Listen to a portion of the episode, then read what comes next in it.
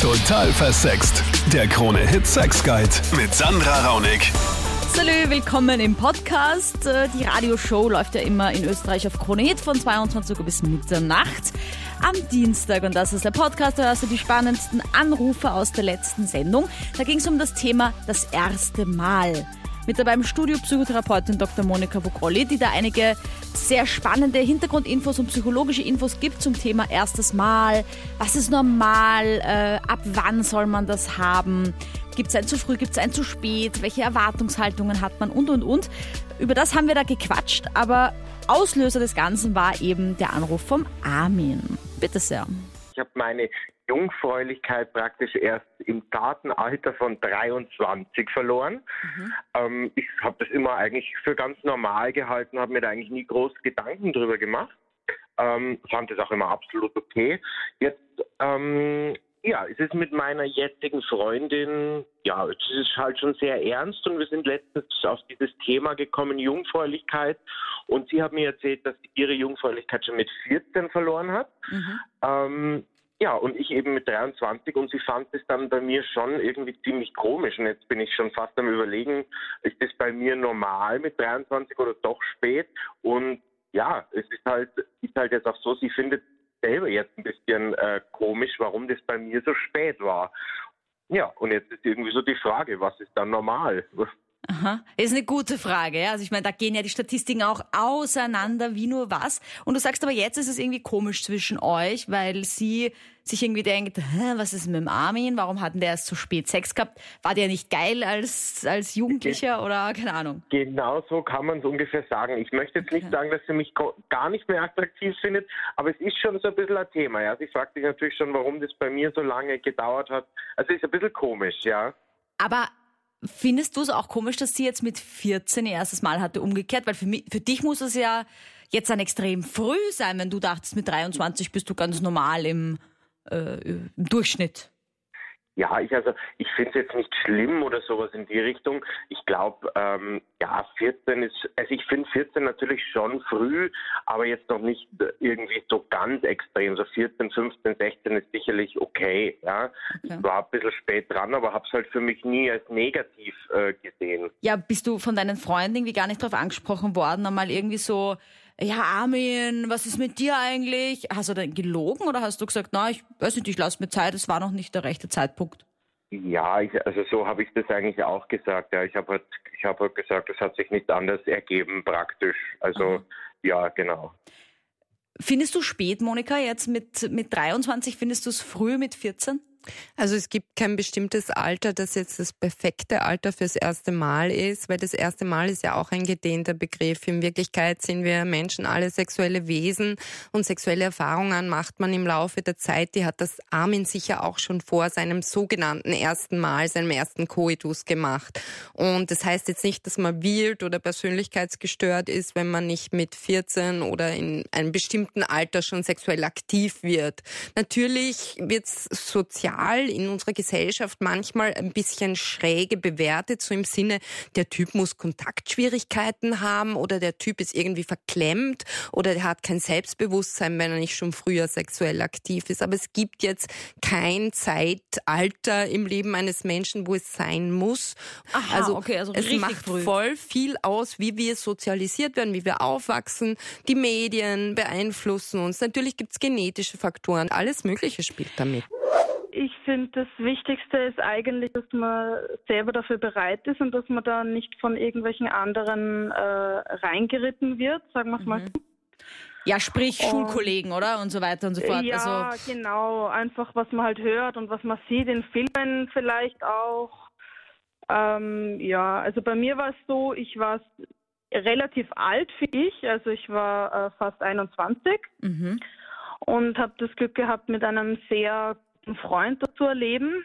mhm. und äh, ja, bin sehr zufrieden damit. Also fand das äh, einfach eine nette Einführung, sagen wir so. Aber hast du da mit 21 gesagt, okay, weil jetzt sagst du ja, ein, ein guter Freund von dir, das war ja dann nicht dein Freund in dem Fall. Nein.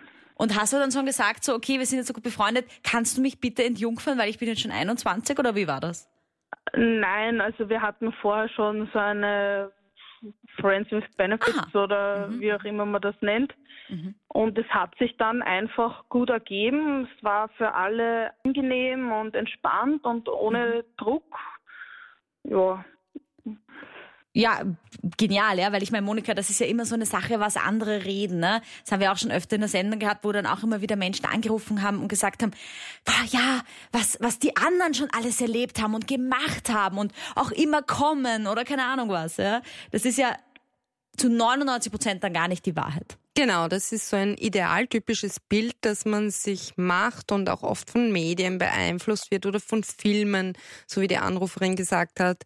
Also man Nora, ist ja, quasi äh, die ganze Zeit, also die Jugend von heute, wenn ich das so sagen darf, ist ja reizüberflutet, was sexuelle Reize auch betrifft.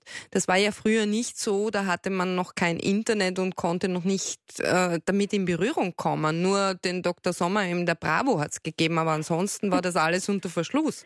Und heutzutage will man in der Challenge mit dabei sein und wir leben halt in einer Wert durch Leistung Gesellschaft und der sexuelle Wert oder die Wertigkeit, den glaubt man halt auch erst erwerben zu müssen und glaubt halt auch da mitspielen zu müssen ab einem gewissen Zeitpunkt, als ob das ein Ablaufdatum hätte. Hat's aber nicht. Ja, deswegen auch gratuliere, Nora, dass du da bis 21 auch einfach gesagt hast, ich beug mich da nicht dem ganzen Stress, den mir da die anderen gemacht haben, ja, oder gemacht, machen hätten können eigentlich, ja. Ja, also das war nicht immer einfach, aber jetzt im, im Nachhinein war es einfach gut, dass es so gelaufen ist, wie es gelaufen ist.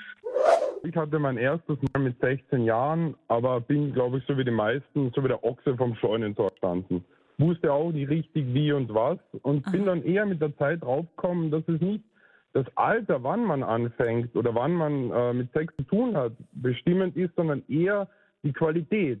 Weil mit der Zeit lernt man seine Fetische oder die seiner Partnerin kennen und kann sich darauf einstellen. Jeder Mensch ist unterschiedlich.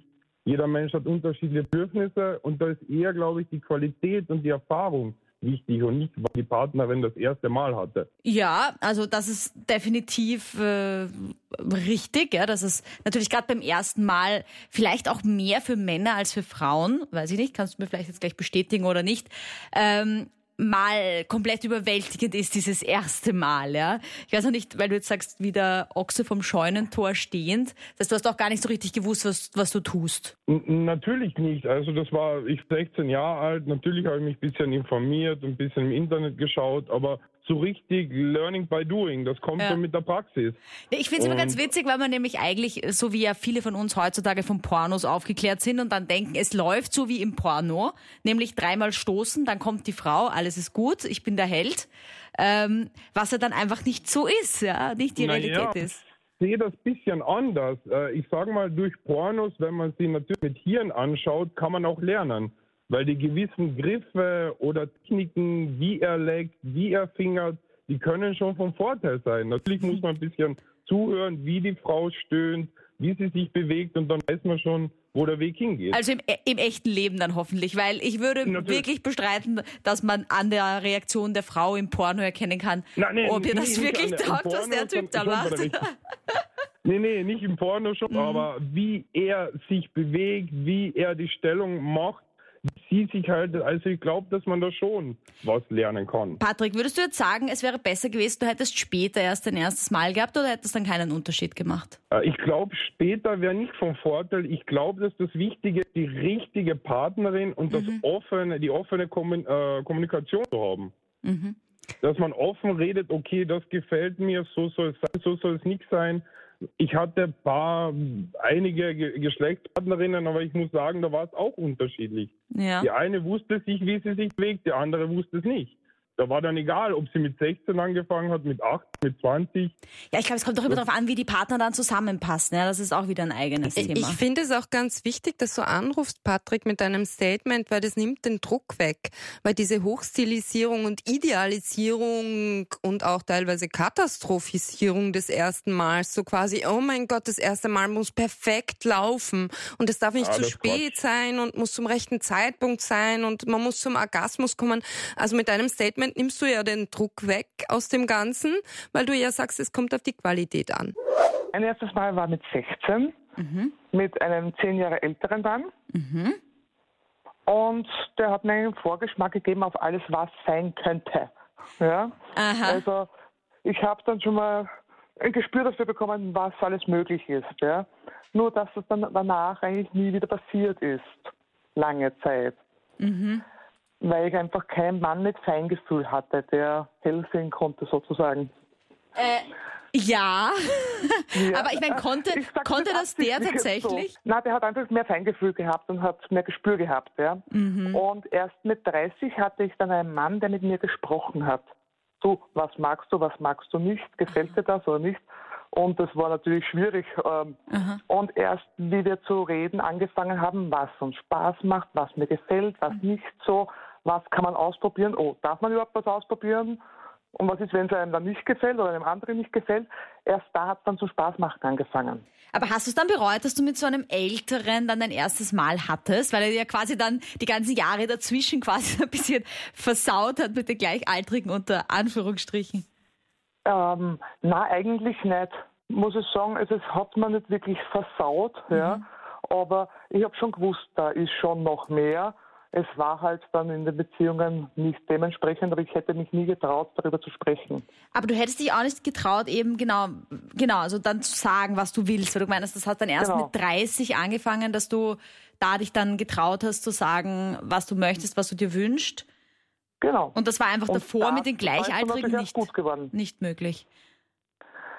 Na, man, man zuckt zurück, wenn es vielleicht wehtut, aber manchmal zuckt man zurück, oh, weil man überrascht ist und der soll dann hell sehen, äh, was hat denn jetzt gemeint? Okay, das gefällt dir nicht, äh, vielleicht hätte es aber doch gefallen. Naja, warum, Ähm. Monika, ist es denn so, so schwierig, dass man in einem gewissen Alter, wenn man gerade noch jünger ist, wie die Katja beschreibt, man zuckt zurück, man, der andere soll quasi hell sehen, was einem taugt, was einem nicht taugt. Warum äh, kann man da nicht sagen, es hat mir gerade wehgetan oder es hat mir gerade gefallen? Warum ist das gerade, wenn man jünger ist, noch so schwierig zu kommunizieren? Das Problem ist, dass man in dem Alter erst dabei ist, sich selbst zu erfahren, sich selbst zu entdecken, mit sich selber eine Beziehung aufzubauen.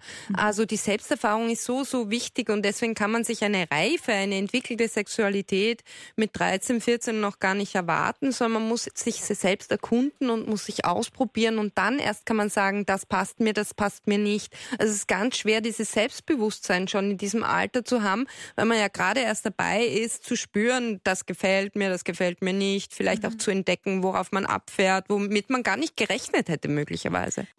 Das ideale Alter fürs erste Mal, Monika. Was ist denn jetzt das beste Alter? Kann man das psychotherapeutisch irgendwie sagen, psychologisch? Gibt es ein ideales Alter? Vielleicht auch für alle, die jetzt gerade Kinder haben und sagen, boah, wann ist denn das jetzt normal, dass der oder die da jetzt anfängt?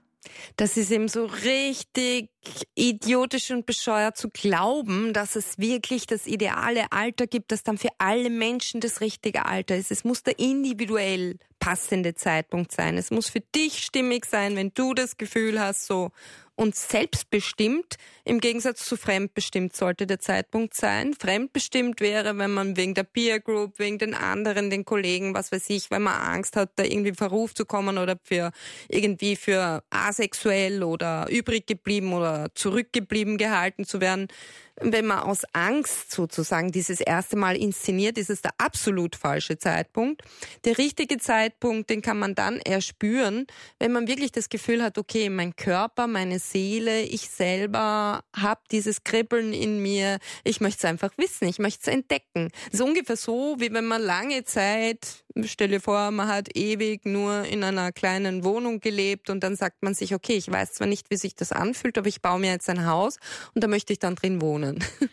Gibt es aber trotzdem ein zu alt und damit meine ich, ich will jetzt niemanden beleidigen, aber ich bin sicher, es gibt auch Männer, die würden sich schon früher Sex wünschen, aber kriegen ihn einfach nicht, weil sie aus irgendwelchen Gründen nicht so attraktiv sind oder vielleicht, weiß nicht, übergewichtig. Und dann gibt's sicher auch Frauen, die sind vielleicht voll schüchtern und trauen sich einfach nichts und die werden dann nicht angesprochen.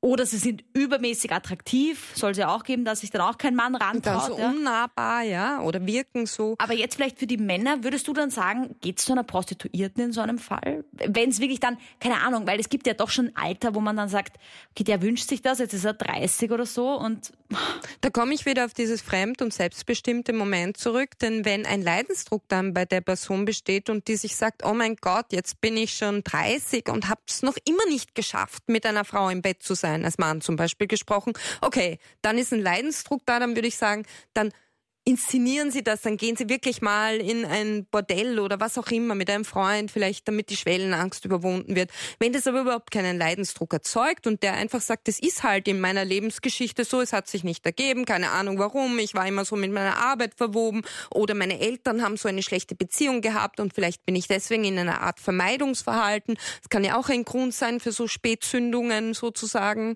Ja, dann sage ich, okay, dann hat er das reflektiert, dann weiß er, warum das so ist und leidet nicht drunter. Mhm. Also warum dann pushen? Und noch ein letztes, weil wir auch geredet haben über Erwartungshaltungen. Es ist ja schon so, dass man sich vom ersten Mal, gerade durch die vielen Pornos, die wir konsumieren, äh, mega viel erwartet oder auch vom Sex allgemein viel mehr erwartet, als er dann eigentlich hergibt. Ja? Also ich meine, die Enttäuschung ist schon sehr hoch, wenn man am, sich am Porno orientiert, wo alle spritzen und alle schreien und es ist super geil und dann ist der Penis doch kein Magic Stick, der irgendwas, irgendwelche Feuerwerke auslöst. Ja? Ähm, wie kommt man dann darüber weg, über diese, diese, diesen Abfall von dieser Erwartung, die so hoch war? Also diese Ernüchterung sozusagen. Ja, die ist ja irgendwo schon vorprogrammiert, vor allem wenn man vorher schon so einen Erwartungs- und Leistungsdruck hatte. Und deswegen würde ich da ansetzen. Also ich würde möglichst viel Aufklärung, Beratung und im Vorfeld Information anraten, damit man einfach Bescheid weiß und nicht schon so unter Leistungsdruck hineingeht und sich vorstellt, so, das muss es jetzt sein, das muss ein historisches Ereignis mhm. sein, an das ich mich immer glorreich erinnere, beziehungsweise um Gottes Willen, das muss der beste aller Partner sein, mit dem ich das erste Mal habe, sondern einfach es als Experiment, als Entdeckungsreise betrachten und so den Druck wegnehmen. Danke für die Beteiligung, danke fürs Anrufen. Super spannend, da mit dir zu diskutieren, deine Erfahrungen zu hören, deine Meinungen und dann natürlich auch noch die Psychologie dahinter ein bisschen zu verstehen. Check auch mal meinen YouTube-Kanal aus. Total versext heißt der. Lass mir dein Abo da und schalt auch nächsten Dienstag Krone Hit wieder ein.